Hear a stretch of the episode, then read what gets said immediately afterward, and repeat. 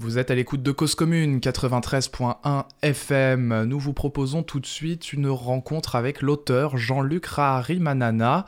Il est écrivain, poète et dramaturge malgache.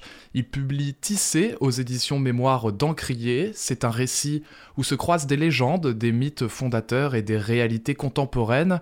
L'auteur compte restituer la mémoire, revisiter des luttes de libération, des formes de résistance et d'utopie. Tissé c'est le récit de la vie, la vie faite de plusieurs fibres, chaque fibre ayant sa nature, sa force, mais unie à d'autres forme le tout, le motif, le sens, la farce, la délicatesse. Tisser, c'est se connaître comme fibre et accepter de se lier à d'autres pour une existence plus vaste. Tisser, c'est avoir cette hauteur de vue, prendre soin de chaque fibre, chaque fil, tout en se projetant sur le tissu à réaliser. Ce sont les mots de Jean-Luc Rahari Manana, cette rencontre fut organisée le 9 mai à la librairie L'Équipage au 61 rue de Bagnolet dans le 20e arrondissement de Paris. Merci à eux de nous avoir accueillis pour enregistrer et diffuser cette rencontre littéraire que l'on vous propose d'écouter comme si vous y étiez. Cause commune, des conférences comme si vous y étiez. Bonsoir. Oh, ça marche en plus, c'est magnifique. J'ai même pas besoin de crier. On m'entend, c'est génial. Merci beaucoup à vous d'être là ce soir. Euh, je suis particulièrement heureux de recevoir euh, Jean-Luc Manana. Alors, c'est une petite histoire parce que d'habitude, euh, bien sûr, on, on, reçoit un livre et puis on l'a aimé le livre et puis on invite l'auteur. Des fois, ça se passe un tout petit peu autrement. J'ai vu un livre de Jean-Luc Manana et j'ai dit tiens, j'aimerais bien revoir Jean-Luc.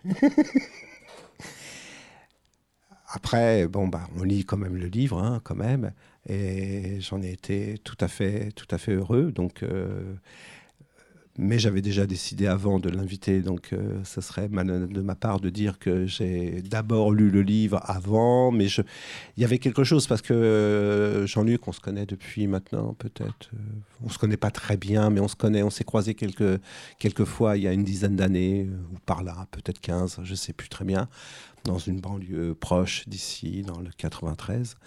Et puis voilà, ça me faisait juste plaisir. Euh, il y avait ce plaisir-là.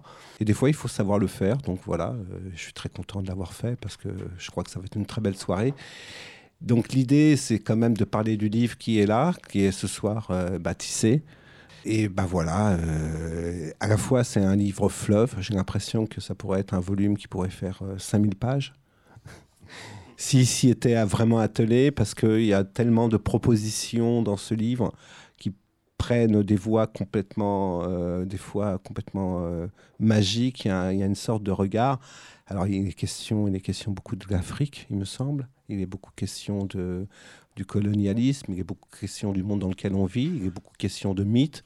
Et euh, je, vais, je, vais, me lancer, parce que d'habitude, je ne le fais pas, parce que, parce que je lis très mal. Généralement, je bafouille à chaque mot c'est un exercice qui m'est très compliqué pour moi. Mais je voudrais vous lire juste euh, bah, le début. Le début de ce livre, ça commence par un rêve d'écriture. S'étire le temps d'un récit, dépassant la vie de son auteur, se distant le temps de la pensée, rejoignant le rythme de l'univers, le fil est contenu d'une pensée à l'autre, d'un jet en continuel mouvement. Le mot est chrysalide. L'envol est de circonstance, d'une bouche ouverte ou d'une main qui trace. Le sens est comme le papillon éphémère. Le récit a sa vie propre, s'étire son fil d'un siècle à l'autre, d'une génération à l'autre, d'une pensée à l'autre, d'une culture, d'une civilisation, au-delà de sa source. Fil qui n'est pas d'une seule couleur. Il irradie sous le soleil, se tempère dans l'ombre selon le temps qu'il fait.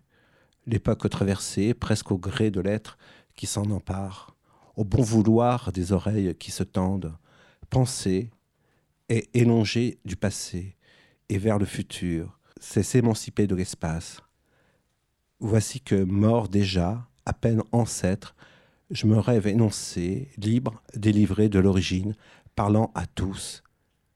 Et pourtant, et pourtant, et pourtant, et je voudrais rebondir sur ce dernier mot, et pourtant, et pourtant.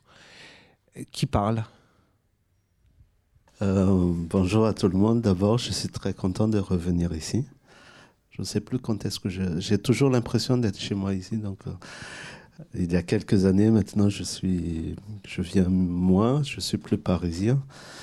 Et pourtant, il pourtant, la pandémie qui est passée, il y a cette sorte d'avant et d'après qui est assez étrange, mais en même temps, il a, il y a ces liens qui sont là, les liens avec les livres, les liens avec les mots, les liens, euh, des liens invisibles. Ça fait longtemps qu'on ne s'est pas vu, on ne sait même plus quand est-ce qu'on s'est vu la première fois. Mais euh, ce lien est, toujours là. Et puis je reconnais d'autres personnes dans la salle. Et, pareil, il y a des personnes très importantes pour moi dans, cette salle et qui, ont, qui comptent beaucoup et qui ont beaucoup de, compté dans, dans mon parcours. Et euh, je trouve ça assez extraordinaire. Et on arrive à cette question, et pourtant, et pourtant, comment se, comment se fait-il que les liens, souvent, les gens ne le voient pas? Et euh, comment se fait-il qu'on se crée, euh, on se crée une, une absence de lien alors que le lien est là? Le lien ne demande qu'à se, qu'à se tendre, qu'à se, se poser. Et le fait de, de ne pas se focaliser sur l'identité fait qu'on voit mieux les liens. Le fait de ne pas se définir, je suis comme ceci, je suis comme cela, euh, le fait de s'affranchir de tout cela, eh bien, les liens apparaissent euh, de manière euh, presque, je dirais pas magique, mais naturelle. Néanmoins, tu, à travers ton texte, euh, je crois que tu balayes beaucoup de propositions et j'ai l'impression qu'au fil, au fil du déroulement de, l'écriture, j'ai l'impression qu'il y a eu tellement envie d'aborder euh, une multitude de, choses, sinon tout, à travers un personnage complètement inexistant. Je voudrais que tu nous en dises quelques mots de ce personnage, quand même. Est-ce qu'il est y a un personnage? Est-ce que et ce personnage, comment on peut le définir? Mhm, il faut, euh, il faut entrer dans, un, dans, dans, la culture malgache, je pense, pour, euh, pour euh, mieux, mieux définir ce personnage. là, on parle de papillon. Mais lorsque je vais dire le mot papillon malgache, loulou, tout de suite, les choses sont claires. loul, c'est à la fois le papillon et l'âme. Et donc, dès qu'on parle de, papillon, on va parler de l'âme éphémère on va parler de éphémère dans le sens où c'est nous, l'être humain, qui sommes euh, éphémères. Euh, ce n'est pas le, n'est pas comment dire, euh, n'est pas l'âme qui est éphémère, mais la présence de l'âme en nous. Et, ce qui fait que ce, ce, ce loup, ce papillon, il, est, il traverse les générations, il traverse la, la, question de, de l'être humain. Et donc je, je, me suis dit, je prends ce, ce, personnage de, de l'éphémère de, de l'humanité qui traverse comme ça la vie humaine, mais qui est au-delà de, de, la vie humaine, ou plutôt de la vie individuelle. Et, et, ce qui fait que euh, euh, je peux traverser comme cela, en fait, l'histoire de l'humanité ou le, fait de, l'humain. Et puis, à un moment donné, je, me suis posé aussi des questions par rapport à moi-même, par rapport à, d'autres individualités dans le monde. Et euh, nous sommes tout le temps confrontés, en fait, à des choses brutales. Nous sommes euh, confrontés à, a toujours des, des fêlures. Euh, nous sommes confrontés aussi à la coupure. Et, et, ce qui fait que euh, je, je, me suis dit, si c'est ce, ce ou ce papillon n'arrive pas à naître, qu'est-ce qu'il va dire, qu'est-ce qu'il va raconter de, de, de ce qu'il aurait pu connaître et de ce qu'il aurait pu apporter? Ce papillon ou cette âme qui nous, qui nous traverse, qui nous traverse et nous continuellement nous est présente, peut-être pour certains d'entre nous, il interroge le monde. Il regarde le monde, et pas n'importe quel monde, ce monde-là, pas un autre. Et il pose des questions. Euh, oui, oui, il pose, euh, il, pose la question des possibles parce que euh, parfois je joue à, des choses comme ça en me disant je, je, me promène dans la rue, si je prends un autre chemin, est-ce que dans 50 ans, telle, telle personne va devenir président ou pas? Et, ma réponse est toujours non, il ne va pas devenir président si je change de chemin. Euh, et, je veux dire par là, euh, il, y a, il, y a à la fois l'aléatoire de, du, lendemain, mais en même temps, la, la, volonté, elle est. Euh, il, a, il a une sorte de, de chemin brutal comme ça de, de la volonté et, qui fait que si c'est comme s'il y a euh, cette euh, notion de, de dire qu'est-ce qu'on construit, est-ce qu'on construit avec la volonté, enfin avec la volonté dominante, ou avec, euh, avec la volonté poétique, c'est-à-dire de, de, se dire on va suivre le, beau, et ça, ça, peut construire quelque chose. Ou alors, on peut se dire, je force les choses, j'applique ma, euh, une certaine euh, volonté, et puis si les choses à côté cassent, eh bien tant pis, j'arrive à, à la fin. Et, comment faire en sorte, en fait, de, se dire que euh, nos, nos actions cassent le moins possible? Et néanmoins, cette notion du poétique que tu évoques, est-ce qu'elle est aussi, euh, et j'ai eu le sentiment en te lisant, qu'il y avait aussi quand même une notion du politique aussi, quelque part? Oui, la poésie, c'est de la politique. c'est pourquoi parler Vous voyez, pourquoi ouvrir la bouche Pourquoi, pourquoi réinterroger les mots si, si ce n'est pas politique?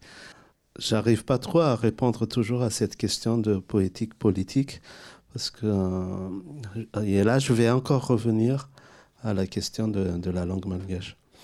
Il y a le, le, mot en malgache qui est soa. Euh, soa, ça veut dire bien et beau. Donc l'éthique et l'esthétique, c'est le même mot. Et, je pars, je pars, euh, je pars beaucoup à, partir de, de, cette notion de, des notions philosophiques malgaches pour, pour construire ce livre. Donc, et, donc il y a ce mot soua et de se dire entre le, entre le beau et le bien, j'entends souvent, oui, on peut faire de beau sans, sans, sans, sans être quelqu'un de bien. Euh, par exemple, euh, un salaud peut très bien écrire mais est-ce que euh, il y a des salauds qui écrivent très bien et je sais très bien techniquement qu'ils écrivent très bien, mais je les trouve pas beaux. Et je les trouve, trouve pas que c'est bien. Et est-ce que euh, quelque part en fait dans la, pour moi, en étant, en, en ayant été confronté à, à, la dictature, à la pauvreté, en fait, euh, la laideur, je la vois. La laideur, elle est là. Et si je n'ai pas conscience de cette laideur, je n'aurais pas pu écrire une seule phrase belle. Euh, il fallait d'abord euh, la, la, question de la, de, de la, beauté, pour moi en tout cas, c'est de dire quel est le choix de mon regard, où est-ce que je pose mon regard? Et, euh, et poser, poser le, mon regard, c'est de dire, voilà, il y a quelque chose que je n'aime pas là, il y a quelque chose qui qui pas bien, qui n'est pas beau, qui qui est de l'ordre de la laideur, et comment, à partir de là, je construis autre chose? Autre chose que je trouve beau. Les autres peut-être ne, ne trouvent pas ça beau, mais, en tout cas, j'essaye de vraiment tout le temps de me dire ce que je suis en train de, de construire, je ne, je ne mens pas. C'est-à-dire, et, là-dessus, en fait, je rajoute une troisième chose, c'est la notion de vérité. Euh, une vérité, beauté et euh, euh, le bien. Comment, comment être, être vrai avec soi-même et puis de, de, faire en sorte que ce qu'on fait ne, ne soit pas à, l'encontre des, des, autres. Et ce n'est pas toujours possible. Parce que quand on fait quelque chose, c'est toujours des, euh, c'est toujours euh, euh, quelque part, ça peut être au détriment de l'autre, ça peut, ça peut ne pas convenir à l'autre. Donc, il a, il a ces questions d'être attentif. Oui. Je voudrais revenir sur cette notion parce que tu parles souvent, bon, on va voir euh, éventuellement des éléments de, vie de certaines personnes, mais il y a des grands mouvements de l'histoire. Il y a des grands mouvements.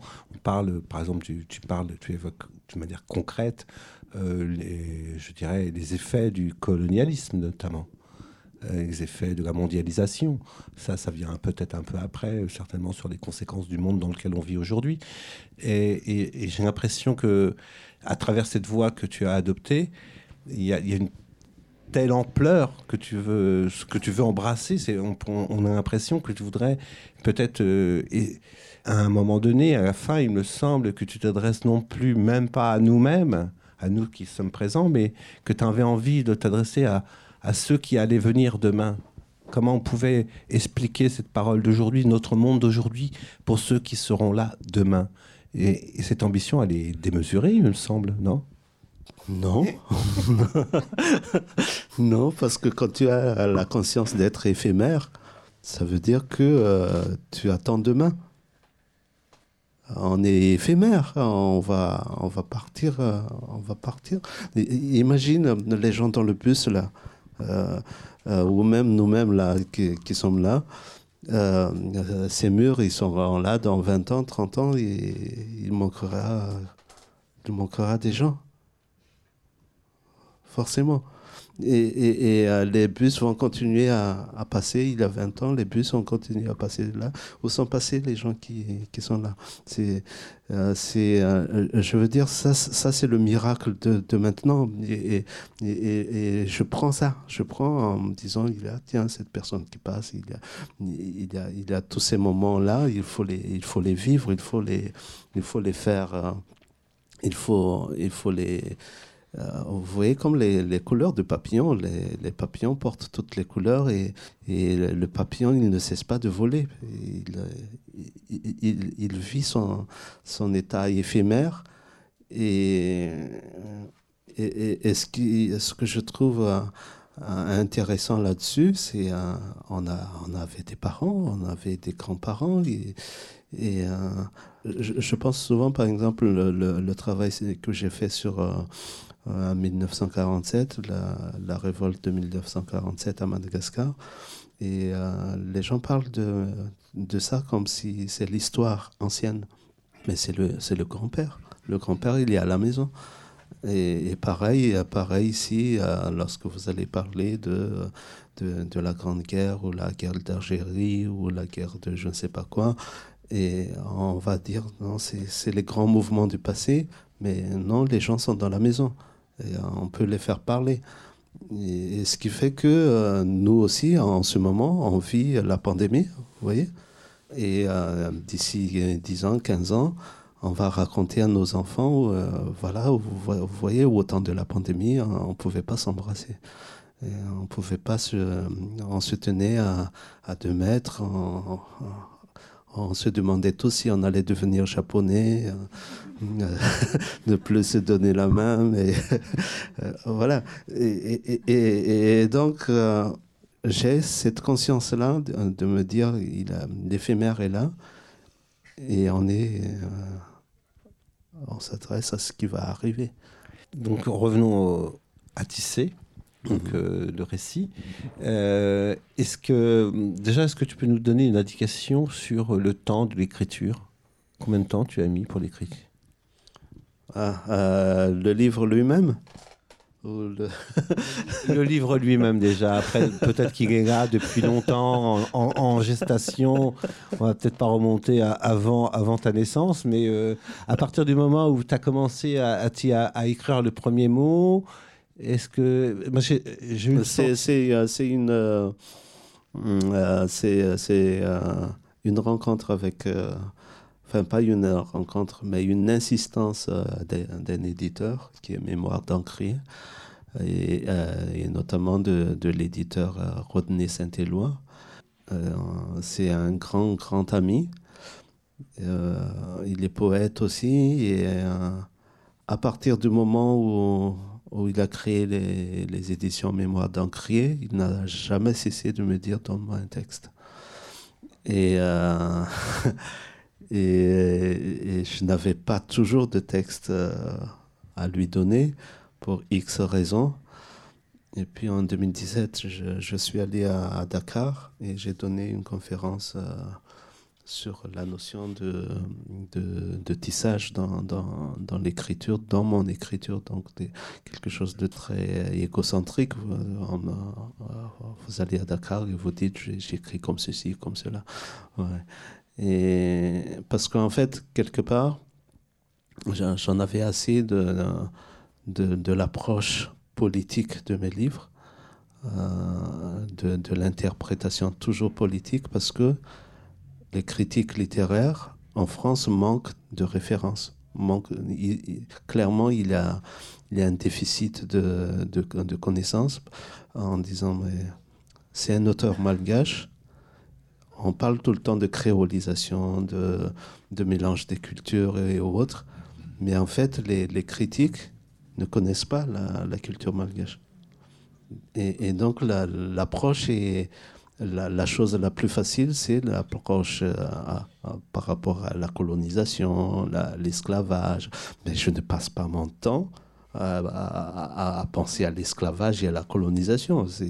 Euh, je, pense aux papillons, vous voyez, et, je pense à, énormément de choses. Et, il y a aussi cette, euh, croyance que euh, lorsque vous écrivez en, français, vous cherchez votre identité parce que vous êtes face à, deux cultures, deux langues contradictoires. Donc, il y a des choses qui se passent un peu schizophréniques dans votre tête. Mais je ne cherche pas mon identité, je connais mon identité. quand j'écris, c'est je pose mon identité. Et, même, je ne fais pas que poser mon identité, je remets en cause mon identité. Si je remets en cause mon identité, c'est que je la connais. Je, ne suis pas en train de chercher mon identité, je suis en train de construire autre chose. Et, construire autre chose, c'est prendre chez l'autre. À, partir de là, je me suis dit, il faut que je donne des clés pour comprendre un petit peu d'où je viens. Et à partir de là, je me suis dit, voilà, j'ai fait cette conférence à Dakar. Maintenant, mon ami Rodney est là. il dit, je, sors de la conférence, il dit J'ai mon livre. Et, je lui dis Ok, tu as ton livre. Et euh, j'ai mis à peu près six mois à, à l'écrire. mais euh, le livre était là. C'est-à-dire que je n'avais qu'à revenir en fait sur, ce qui me nourrit. Et donc il a ces, ces mythes-là ces mythes euh, sur la terre, le ciel, le haut, le bas, l'équilibre entre, euh, entre le pouvoir des hommes et le pouvoir des femmes. Et, il y a la voix des... des c'est un peu trop facile de dire la voix des hommes et la voix des femmes, mais la voix qui va mettre en avant la domination du mal, de, enfin le, pas le mal contre le bien, mais le, l'homme. Et, il a la voix qui, qui dit non, la femme a une importance capitale. Et, et, puis aussi, je, pose la, la, question de, de, de, la création euh, et, de l'invention des dieux. L'invention des dieux, souvent pour, pour contrôler la femme, en fait. Et, du coup, euh, il y a toutes ces interrogations-là, je, vais chercher dans les mythes pour, euh, pour quelque part expliquer quels sont les, les, les moteurs de, les moteurs mon écriture. Et ces mythes sont essentiellement malgaches ce sont des mythes malgaches, mais la, force des mythes, c'est que les mythes sont univers, universaux, universels. les malgaches ne sont pas les seuls à créer le haut et le bas. Il y a le ciel et la terre, c'est des réalités euh, de l'être humain. On a le ciel là, on a la terre ici, et beaucoup de, la plupart des mythes euh, confrontent le, haut et le bas. Euh, le Dieu, il est là-haut et en, euh, certains mythes vont mettre le diable en bas. Euh, et, ça arrive très souvent aussi. Le soleil, c'est l'homme, la, lune, c'est la femme, ou la terre, c'est la, femme. Et, c'est des choses universelles. Maintenant, quelle est la narration derrière? C'est ça qui, qui, change. Et donc, j'ai pris ce, ce, mythe à Madagascar, c'est du ciel et de la terre de, de Ralancha et Ratandi. Ralancha, c'est le ciel et Ratan, c'est la, terre. Et, euh, et que ce sont des, des, des, personnes, enfin des, oui, des personnes qui se sont disputées au, début. Le ciel était en haut, la, la, terre est évidemment en bas. La terre a créé, a modelé des statues tellement belles que le ciel voulait les prendre mais, euh, mais la terre n'arrivait pas à mettre la vie dans les statues. Et, le ciel, lorsque le ciel voulait prendre les statues, la terre s'est élevée en montagne, euh, a, caché les, a caché les statues dans des grottes. Le ciel, pour, euh, pour faire fondre les montagnes, on fait tomber la pluie mais au lieu d'anéantir la terre, la pluie fait vivre la terre, donne les plantes. Et euh, il envoie le feu. Le feu aussi, euh, ça détruit, mais ça fait vivre aussi. Et ainsi de suite, c'est de leur dispute que le monde s'est mis en place. Mais la question du vivant, pas simplement de, l'être humain, mais du vivant se pose. Nous sommes de corps, de terre et de ciel de souffle. Et, ce qui fait que les, mythes euh, malgaches ont réinventé le, fait que les, tumultes, le chaos, le chaos a duré un certain temps. Et puis, ils se sont arrangés pour dire, voilà, on, va, on va mettre la vie dans, les statues. Et euh, à un moment, lorsque les, les statues les statues vont s'animer et euh, quand ils vont mourir, la vie revient au ciel et le corps revient à la terre. Donc on appartient aux deux. Mais le fait que euh, c'est l'harmonie entre le ciel et la, terre qui, qui a fait que on se tient debout. J'arrête deux réflexions. Peut-être uh-huh. peut-être les derniers mots du livre. J'arrive à la fin, comme ça, euh, ça vous communisera le fait de lire. Ça. Les derniers mots, il me semble souvenir, j'allais tourner la page, mais j'ai pas besoin de la tourner. Je serai libre. Mm. Donc, c'est, je crois, c'est les derniers mots, je suis sûr, puisque sur le livre. Et en même temps, aussi, pas pour pouvoir euh, retourner, c'est que, et j'arrête, cette liberté, c'est-à-dire c'est quelqu'un qui affirme je serai libre. Encore une fois, je reviens sur cette idée à qui ça s'adresse? À qui ça s'adresse? Est-ce que ça s'adresse déjà?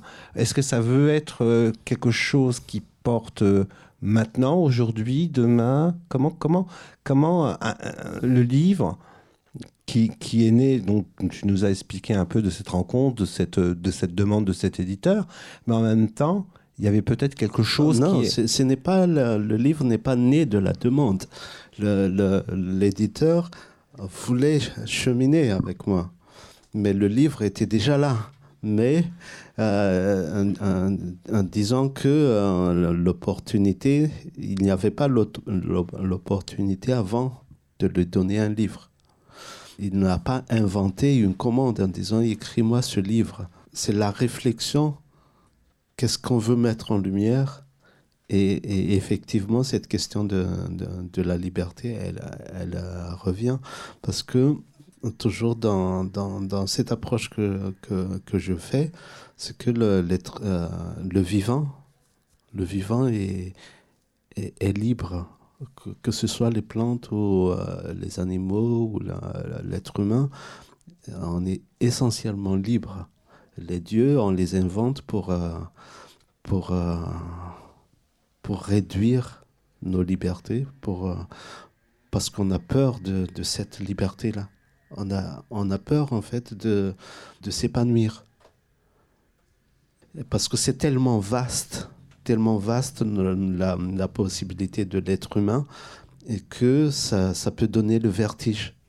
Et, et que on a euh, cette, cette euh, sorte de, de, vouloir contrôler nos propres vies, de vouloir euh, connaître aussi, d'être dans, une connaissance de soi qui nous donne une certaine sûreté de, se comporter en société, de d'avoir des liens avec d'autres, mais on a complètement la, liberté de, tout faire en fait. Mais c'est vraiment la question de la survie qui nous, qui nous empêche quelque part de dire je, je, peux être comme ceci, je peux être comme cela. Et, et, et, donc le, terme je serai libre, c'est le fait que cette âme va, va complètement euh, s'épanouir. En lisant ton livre, j'ai eu le sentiment à un moment donné que, après l'avoir lu une première fois et revenir sur des passages, il y avait quelque chose qui, j'avais l'impression qu'il y avait une, volonté, volonté peut-être pas le terme, mais en tous les cas, ça ressemblait, j'avais une sorte de manifeste du vivant. Est-ce que toi, tu, le dirais comme ça ou, ou alors je suis à côté de la plaque? Ça peut être ça, oui. Euh, oui, oui, pourquoi pas. Euh, manifeste du vivant, euh, je, reviens toujours à ça, c'est pas que l'être humain. Hein. Le, vivant. C'est incroyable, par exemple, vous, prenez une graine, vous prenez deux graines, l'un donne un baobab et l'autre donne, je sais pas, un radis. et, dans une graine.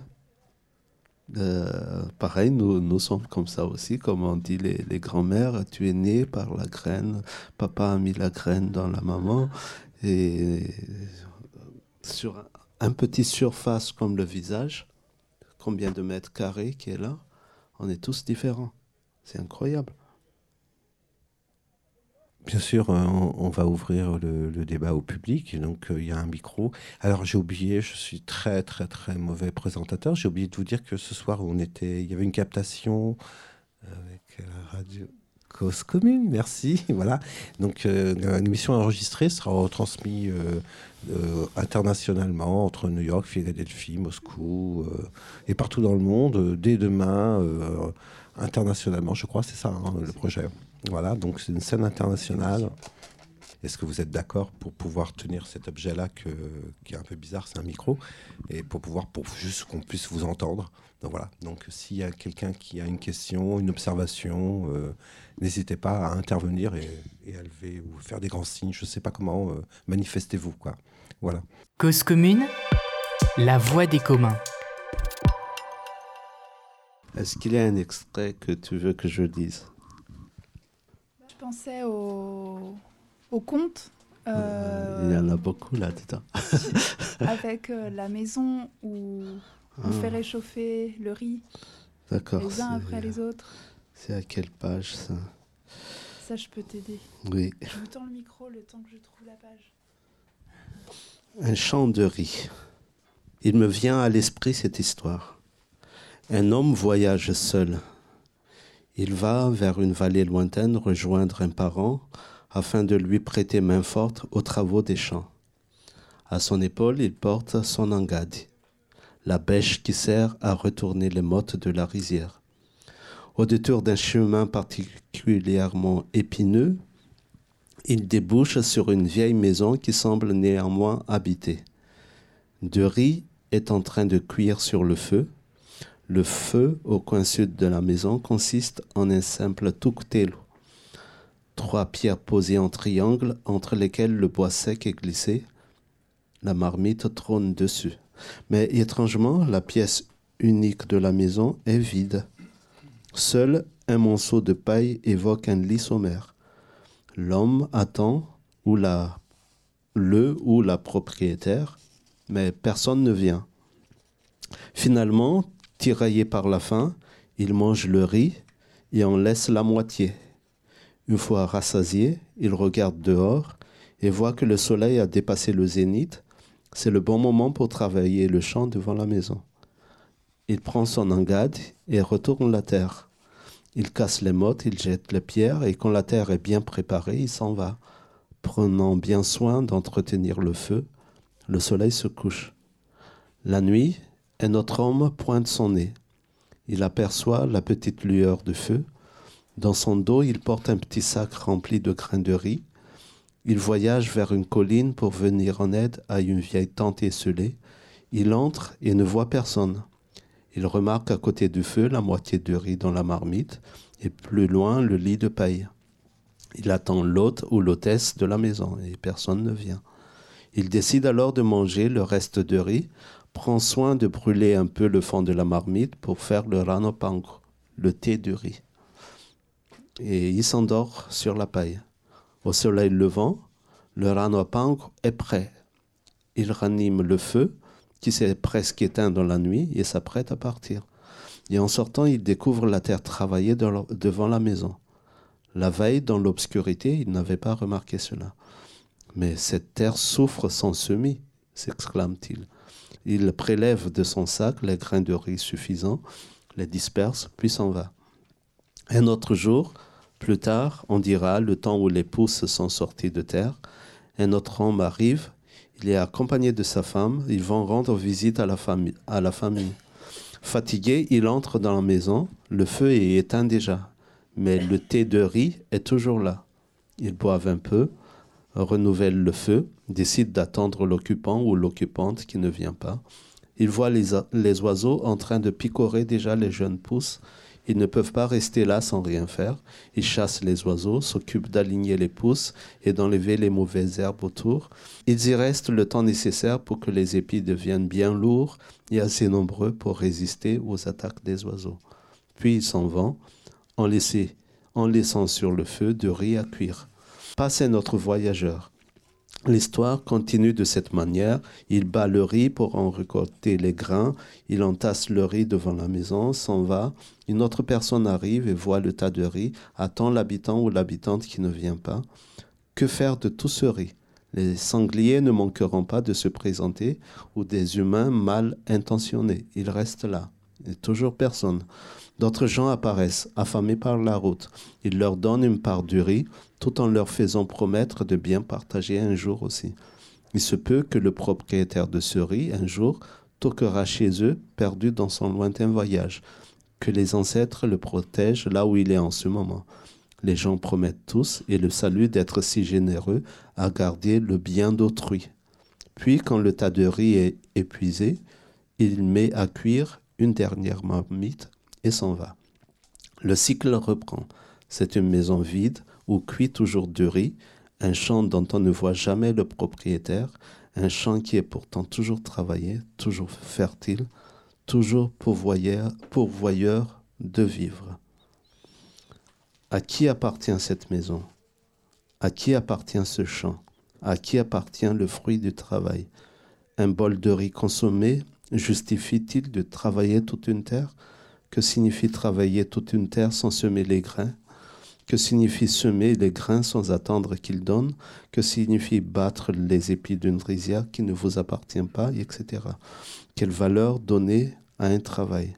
Quel sens réserver à la propriété?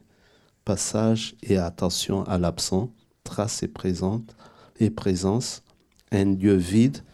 Et pourtant, tu aimes bien ce mot et pourtant, et pourtant habité, d'étranges étrangers qui trouvent asile et qui agrandissent l'espace de l'accueil, la notion de passage, la pause et le départ, que trouver devant soi, que laisser derrière soi?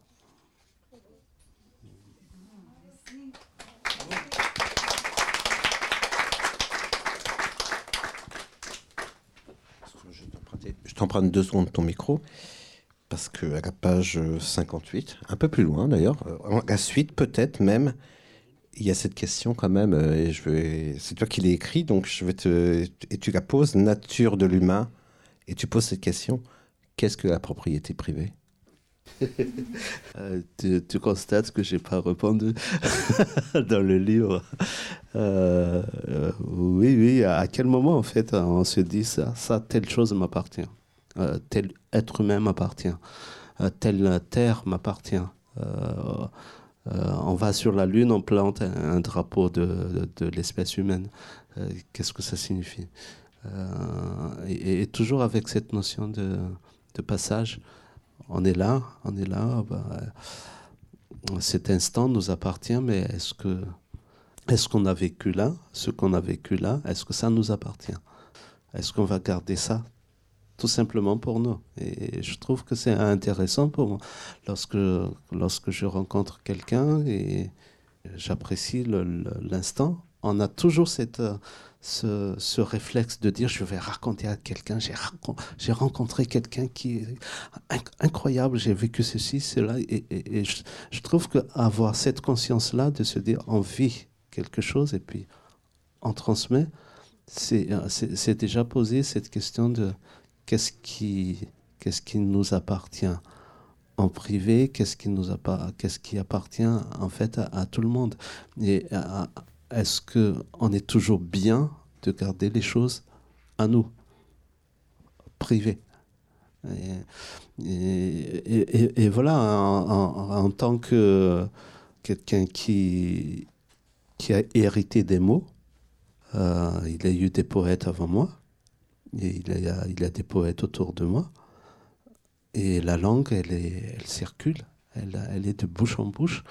Et je, sais que je peux prendre, je peux, euh, euh, faire un poème, faire un livre. Mais à quoi ça sert de,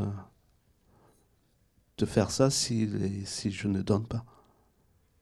Et, ce qui fait que euh, cette notion de, propriété privée, je reviens toujours à, cette conclusion qu'il a la peur, il a la peur de, de, manque, il a la, peur de, de, regarder en face, en fait, pas l'indécision, mais les choses sont lâches.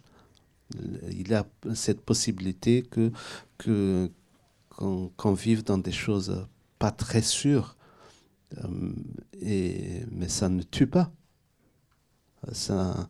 Au, contraire, on se dit, mais c'est des nouvelles aventures, c'est des, des, nouvelles possibilités. Mais euh, il a tellement cette culture de, de la euh, sécurité, de la sûreté, de, de, la survie, et que même lorsqu'on a beaucoup de choses, on continue à, à, accumuler. Et, ce qui fait que hum, cette... Euh, quand je prends la, la, langue malgache, par exemple, pour dire euh, euh, propriété privée, on n'a pas vraiment le, on pas le mot. Il a le mot tumpone. Mais le mot tump, ça veut dire Seigneur, ça, veut dire Dieu. Donc tumpone, euh, quand vous avez, quelque chose, vous êtes le Seigneur de, de de, la chose, vous êtes le Dieu de la chose. Par exemple, si je dis ces lunettes sont à moi, ça a nous tamponner. C'est moi le, maître et seigneur de ces, lunettes. Donc il y a quelque chose d'assez euh, incroyable. On n'a pas toujours euh, conscience de ça. Et même quand je dis oui, je suis. qui, est le maître de ce chien, par exemple? Mais pourquoi utiliser le terme maître sur, sur, sur, tout ça C'est-à-dire qu'il y a une sorte de, volonté toujours de poser la domination, de poser le contrôle. Et, et, de cette notion-là découlent aussi des idéologies politiques, découlent aussi des, des, des systèmes d'oppression. Et il y a une sorte de concordance comme cela, de, de la peur individuelle et du, et du système euh, de gouvernance. Plus on a cette peur-là, plus on a la, la, la, la peur de, de s'ouvrir, la peur d'aller vers des choses indécises, plus le système devient euh, oppressif. Cause commune, la voix des communs.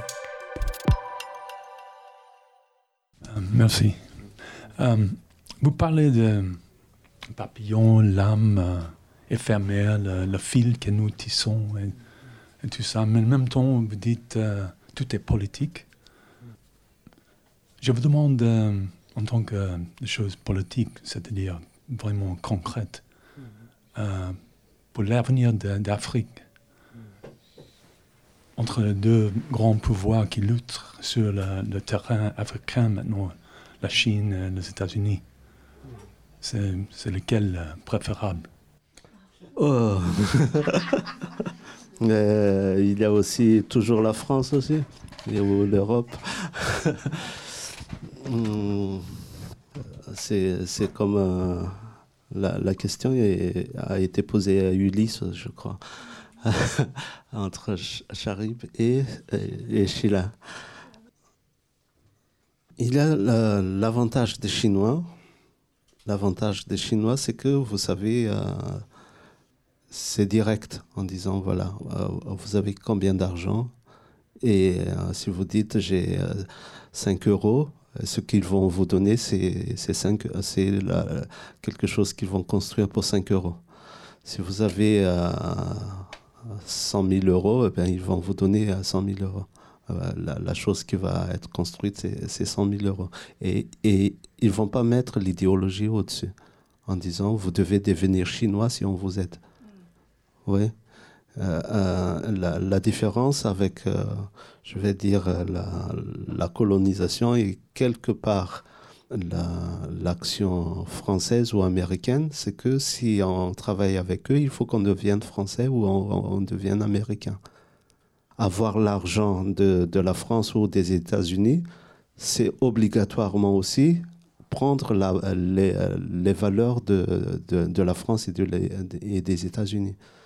Et donc là, par-dessus, il y a à la fois un rapport de, de, domination économique, mais aussi un rapport de domination idéologique ou politique. Et donc, c'est ce qui fait actuellement pourquoi beaucoup d'États africains se disent on va avec les Chinois? Parce que là, on parle juste de commerce. Évidemment, il n'y a pas que ça. Euh, et, évidemment, il n'y a pas que ça. Et, très, très évident. Oui, oui, oui je ne suis pas. Joue, il joue très fin. Je, je, je, ne suis pas en train de, de. De cette de, façon, ils jouent très fin, je, mais en fait, ils prennent le plus possible pour eux. Oui, oui, oui, oui. Et ils ne donnent pas. Oui, oui, je, je, je, je ne suis pas. C'est-à-dire, on paye pour ça, mais aussi, on prend ce qu'on cultive en Afrique pour Ah. nourrir les Chinois, Ah, quitte à affamer les Africains. ah.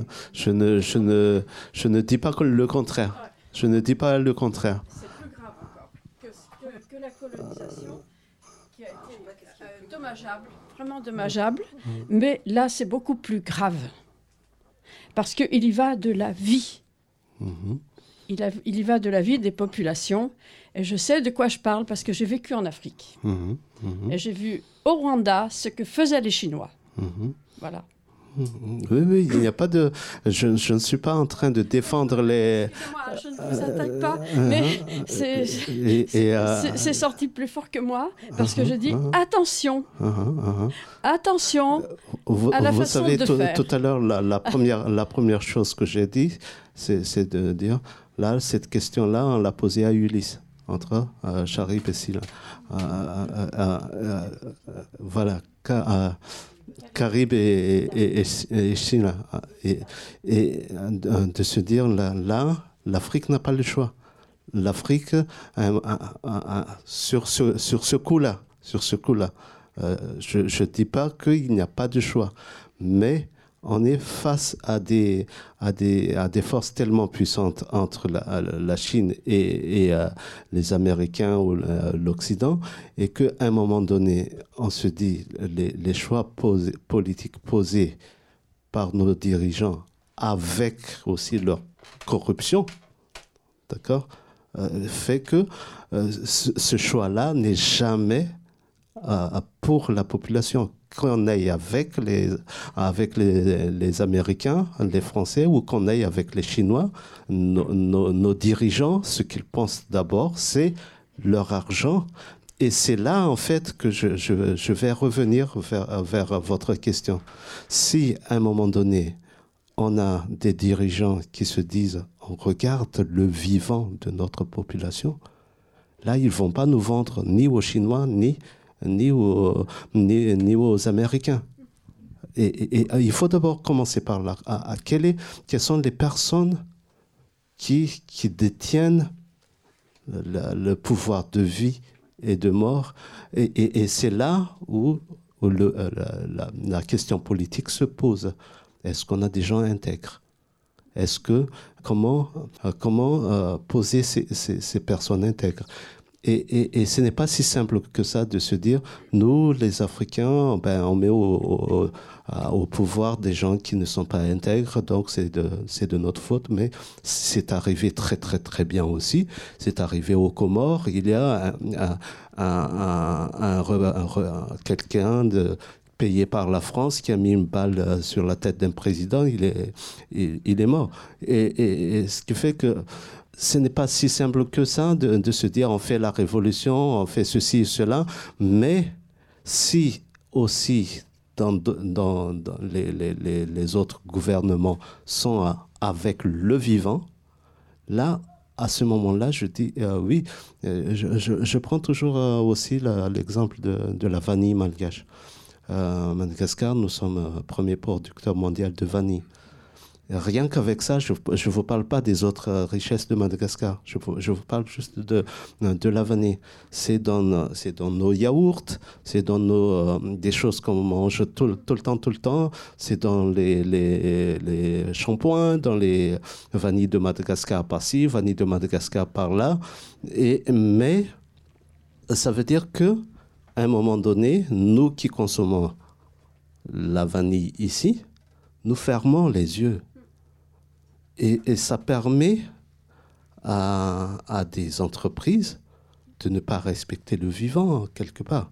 Et, donc ce n'est pas, pour moi, ce n'est pas simplement une histoire de Chinois, d'Américains ou autres, mais, mais vraiment euh, une conscience individuelle pointue. Est-ce que, euh, euh, est-ce que l'humanité est prête à ça? Est-ce que nous, nous, nous qui vivons ici en Occident, on est prêt à ne pas manger de, yaourt euh, qui, qui euh, voilà. Est-ce qu'on a la force et le courage? Et, donc, ce qui se passe au Rwanda, ce qui se passe à Madagascar, ce qui ça nous concerne aussi. Et, effectivement, euh, lorsque il y a cette, il y a cette réalité de la Chine, la Chine, elle est, il a beaucoup de, bouches à nourrir. Donc, il a beaucoup de profits à faire. Et quelles sont aussi les entreprises que les Chinois euh, mettent en place dans le monde pour nourrir toutes ces bouches-là? Donc les Chinois aussi se, bouchent les yeux. Et, ce qui fait que l'Afrique euh, devient un champ de bataille. Un champ de bataille pour, euh, pour tout cela. Et depuis quand un champ de bataille a le choix. C'est là, en fait, où, je pose vraiment cette question-là.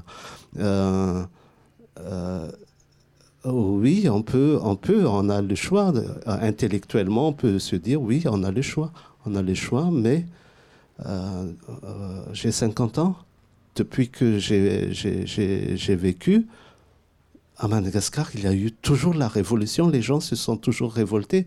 J'ai l'impression d'avoir connu euh, au moins cinq étapes de l'histoire euh, malgache. Et quand je raconte des choses de la dictature euh, aux jeunes malgaches d'ici, ils disent Ah bon? Quand je leur dis Vous savez, on ne portait pas de chaussures quand on était enfant? Hein? Oui, etc. ce que je veux dire, c'est que le monde est, est beaucoup plus connecté que ça. Je m'excuse, mais il y a la question de la survie. Vous parliez tout à l'heure de la propriété privée. En fait, les gens qui veulent plus et plus et toujours plus, c'est qu'ils ont peur de la mort.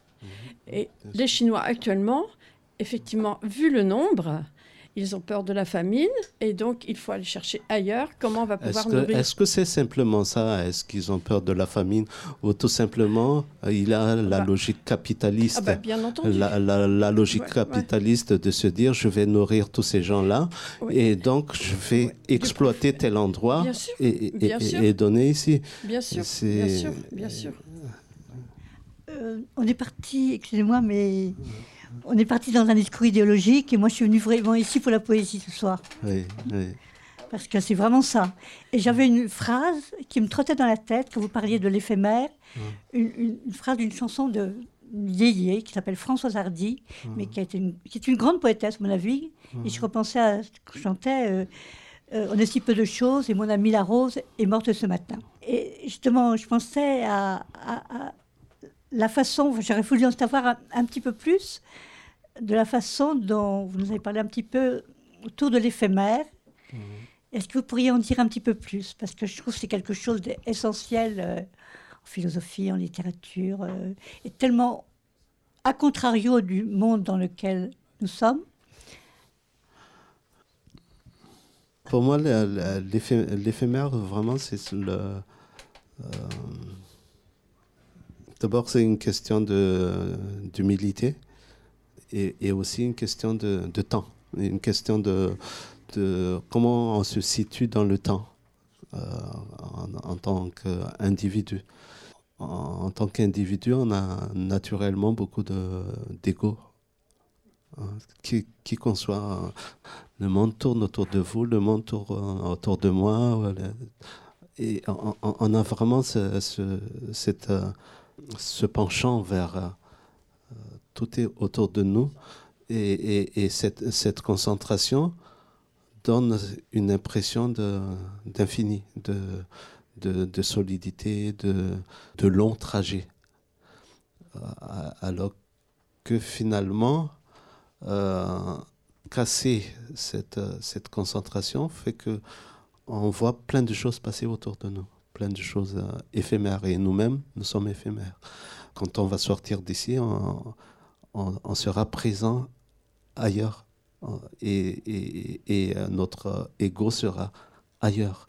Notre, notre présence sera, notre intérêt sera à cet endroit-là. Et tout ce qu'on a vécu là, c'est passé. Et, c'est là où, quand je parle de l'éphémère, en fait, c'est vraiment de J'ai comme une soif comme ça de, de, de capter chaque instant chaque instant qui est là, parce que là, c'est vivant. Oui. Euh, c'est vivant. Vous, vous, vous parliez de, de, de, ce que vous avez vu au Rwanda, de ce que vous avez vécu. Il y a, il y a, il y a des choses comme ça. Et, et, et, et, et, il y a cette sorte de... Moi aussi, j'étais au Rwanda. Euh, il a, mais il a cette sorte de, euh, sidération de, ce qu'on a vécu, et on dirait que ce n'est plus là. Et, et, on dira, on va même dire, le Rwanda, c'est l'exemple pour l'Afrique. Euh, en ce moment, parce que le Rwanda, euh, ceci, cela, la, la, euh, Kigali est très propre, très moderne, etc. Maintenant, mais, mais quand je, j'entends ça, je, je me dis, mais ce discours-là, c'est comme si on a oublié les un million de morts. on pourrait dire il y a, il y a l'ego universel, il y a l'ego mondial, mmh. mondialiste. Mmh. Ah, l'ego, c'est vrai, il est partout. Et le premier travail à faire, c'est travailler sur son ego. Mmh, Vous parliez de poésie. On peut s'étonner qu'il n'y ait pas de poète à l'Assemblée nationale, par exemple. Là, il y avait. Euh, je crois aussi que Soph voulait intervenir tout à l'heure, là-bas. Bon, moi, c'est juste une chose, euh, ça va s'entrelacer avec tout ça, ça va se tisser avec tout ça. Est-ce que dans tisser, il y a aussi quelque chose, tu as, tu as évoqué Ulysse tout à l'heure, hein, de la tapisserie de Pénélope Parce que, si tu veux, tu me connais, je, je, conçois le, travail de l'écriture hein, mhm. comme euh, reprendre quelque chose qui était avant moi, Mhm. Un peu comme dans ton conte finalement. Reprendre mhm. quelque chose qui était avant moi, le, faire avancer, et puis le laisser. Parce que cette chose qui était avant moi, elle sera après moi. Euh, moi, je serai éphémère, mon ego, mon ego est éphémère. En revanche, lorsque j'écris, je, je j'ai bien évidemment, comme tu l'as dit toi-même, euh, cette identité que je pose, mhm. mais j'ai l'impression que je m'inscris dans un, dans, un espace-temps qui me dépasse de tous les côtés. Mhm. Est-ce que tisser, c'est aussi ça pour toi, Jean-Luc? Euh, Oui, il y a un discours d'un roi malgache qui dans un livre, Tatara l'histoire des rois, et euh, le roi Anjanapun la légende dit qu'il est parti à la conquête de Madagascar avec son verbe, avec son discours. Il a très peu fait la guerre. Et euh, il se retrouve devant un, adversaire. Les, les, deux armées sont prêts à en découdre. Et il arrive avec son lambe. Bon, normalement, ça c'est fait avec le fil de l'araignée. Et, donc il arrive avec sa toge. Et il montre roi, à l'autre roi, disant, voilà, euh, mon royaume, il est au milieu. Ton royaume, il est ici, au bout. Essaye de déchirer par le bout. Euh, c'est difficile de déchirer par le bout, parce que les, les fils sont, sont bien entremêlés. Mais je fais un trou au milieu, et je fais ça, et tout, tout est déchiré. Et donc, qu'est-ce qu'on fait? Et à ce moment-là, les deux ont dit, bon, faisons un seul royaume. Et, la guerre a été évitée de cette manière-là. Et, moi, quand je lis un livre, euh, je, regrette toujours de ne pas l'avoir écrit. et, je dis toujours aussi, il n'y a pas de mauvais poète, il n'y a pas de mauvais, mauvais écrivain. Euh, je rentre dans le monde de quelqu'un d'autre et, je trouve extraordinaire que qu'on puisse euh, toujours écrire jusqu'à aujourd'hui. Les, libraires, ils sont envahis de livres et, il y a toujours des livres, il a toujours, on a toujours envie de, lire quelque chose. Et, et, cette question de Pénélope aussi, ça, m'a beaucoup fasciné, évidemment, de, évidemment qu'elle attend son mari, mais quelque part aussi, elle, euh, tisse euh, propre, son propre destin à elle. Elle ne veut pas être euh, contrôlée par ces hommes qu'elle n'a pas choisis. Et, et, et, je pense à un livre de La Belle de Seigneur. De, Seigneur. C'est un livre tellement, que j'aime tellement que je fais tout pour l'oublier pour, euh, pour pouvoir le, le relire. Et, ce qui fait que euh, apporter ma pierre à l'écriture, c'est quelque part de, de, me dire je prends mon fil et je mets mon fil dans, la langue française ou dans, cette langue d'écriture que, que j'ai là. Et. Euh, euh, euh, je pense aussi à une, à, une boutade d'un ami qui, qui s'appelle euh, Kossi Efri. Et un journaliste lui a dit Mais pourquoi vous continuez à écrire? Tout a déjà été écrit. Et il dit Oui, c'est vrai, tout a déjà été écrit, sauf par moi. et, donc, c'est à la fois égocentrique, mais, mais aussi ça s'inscrit dans dans, dans, ce, dans ce verbe qui doit toujours circuler. Un verbe doit toujours circuler, un verbe doit aller de bouche en bouche. Et, à partir du moment où le verbe se, se, se, comment dire, se, se fige, c'est là où il a danger. Ce n'est pas simplement la mort physique, tout à l'heure on a parlé de telle domination est plus dangereuse que l'autre, maintenant, si, si, il y a beaucoup de, pays en ce moment qui sont dans, la sécheresse parce que, je prends l'exemple de Madagascar, le sud de Madagascar. Euh, le sud de Madagascar est dans la sécheresse parce que la colonisation a décidé de ne faire que le cisal dans le sud. Et donc, ça, ça a apporté la mort. À, à, à ce moment-là, moment oui, on pouvait dire le sud de, Madagascar produit beaucoup de cordes, beaucoup de, beaucoup de vêtements, beaucoup de choses, et ça a apporté quelque chose. Et on, dit, on, peut, on peut argumenter en disant, oui, la colonisation a apporté cela.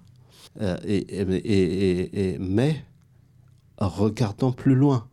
Regardons plus loin, ça a apporté la sécheresse, ça a tué le vivant. Et, évidemment, quand les Chinois ou les Japonais arrivent avec le bateau pour prendre les baleines dans le sud de Madagascar, oui, ils tuent aussi le vivant. La, la, question, c'est effectivement comment notre propre vie, nous les êtres humains, c'est que on se croit les seuls vivants. C'est là le danger en fait. Euh, ces entreprises chinoises ou autres ou, ou canadiennes, par exemple à, Madagascar, qui prennent euh, pour les terres rares pour faire les téléphones portables, est-ce que c'est du vivant? Ah, Pourquoi ils ne le font pas au Canada? Euh, mais au Canada, ils sont les plus grands écologistes du monde. Ils, vont à Madagascar, ils, ils grattent la terre, ils font des trous de, combien, de combien de mètres de profondeur. Euh, et après, Qu'est-ce qu'on fait, qu'est-ce qu'on fait de tout ça? Est-ce que c'est de, de respect du vivant? Est-ce que c'est mieux que ceci ou cela? On, ne peut pas en fait euh, dire ça. C'est que l'humanité doit prendre conscience que le vivant, ce n'est pas que les êtres humains. La pierre, elle est vivante. La terre, elle est, vivante. Les plantes sont, vivantes. Les animaux sont vivants. Euh, qui ne connaît pas la métaphore de, l'abeille L'abeille, euh, ce petit animal qui va polliniser une, plante, qui, va polliniser la fleur, donner le miel. Et s'il n'y a pas d'abeille, il n'y a pas de pollinisation. Et s'il n'y a pas de pollinisation, l'être humain est en danger. Et, je veux dire par là que l'humanité entière doit refaire sa vision du vivant. Oui, sauf tu voulais dire quelque chose. Oui, préciser quelque chose. Juste une précision parce que mm. tout à l'heure tu as dit un, un président tué aux Comores. Mm. Euh, en fait, il y en a eu trois. oui, je parlais que de, celui qui a eu la balle et dans la quatrième, non, euh, non, mais les trois se sont pris des balles et puis euh, le quatrième, il s'est fait déporter à la Réunion. Et en fait, pour répondre à, madame tout à l'heure, c'est qu'il faut se méfier de la, des lectures qu'on fait de l'histoire. La chance des Chinois aujourd'hui, et je dis bien la chance des Chinois, pas la nôtre, c'est qu'ils euh, n'ont pas fait faire une guerre mondiale deux fois et tuer des tirailleurs, qu'ils n'ont pas esclavagisé, ils n'ont pas eu le temps de le faire encore. Et donc tout le monde dit attention, attention, attention. Mais euh, demander à quelqu'un qui vit avec la présence française depuis plus d'un siècle, qui voit des seigneurs tomber, mourir, enterrés sans justice, dans toute impunité, euh, par des criminels qui viennent d'Europe, euh, de faire attention aux criminels futurs qui viennent de la Chine, qui ne connaît pas, qui n'imagine même pas. C'est difficile. Vous dites, vous avez été au Rwanda. Au Rwanda, euh, on a aussi été au Rwanda. C'est le syndrome de. C'est le fameux truc de Fachoda qui, fait dire à Mitterrand là-bas, les génocides, c'est rien. Euh, il faut soutenir les génocidaires. Euh, allez dire à un Rwandais que les Chinois sont dangereux. Je dis juste qu'il faut, il faut, faire attention à la grille de lecture. Euh, vous avez été en Afrique. je pourrais dire je suis en Afrique aussi. Mais voilà il y a toute la difficulté de, dire à, des peuples qui ont été longtemps euh, dominés euh, que le monde de demain va être pire que ce que vous avez toujours vécu, alors qu'ils continuent toujours de vivre avec le même maître qui n'a pas changé de place, parce que les Chinois sont là. Mais moi, chez moi, par exemple, aucun Chinois ne peut rien faire, et je viens des Comores, sans que l'autorité française et européenne donne son aval. Ça n'a pas changé. Euh, est-ce on va peut-être. euh, moi, je propose, parce qu'il est déjà 21h30, et que si on veut profiter d'une manière un, un peu informelle, si vous en êtes d'accord, on termine autour d'un verre et de. Euh, je, je voudrais et terminer je- là-dessus. En fait, c'est- c'est c'est la, la question de tisser, toujours. Euh, c'est la- la- euh, cette question de, de tisser, pour moi, c'est aussi tisser le- les paroles. C'est aussi tisser les, les, les- les pensées. Et, euh, de, se dire que euh, chaque fil, chaque fil est indispensable.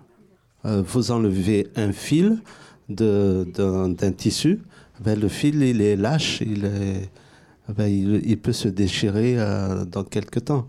Donc si on regarde comme ça, on voit, on voit pas les fils, on, on voit un tissu, mais vous enlevez juste un fil ici, vous voyez?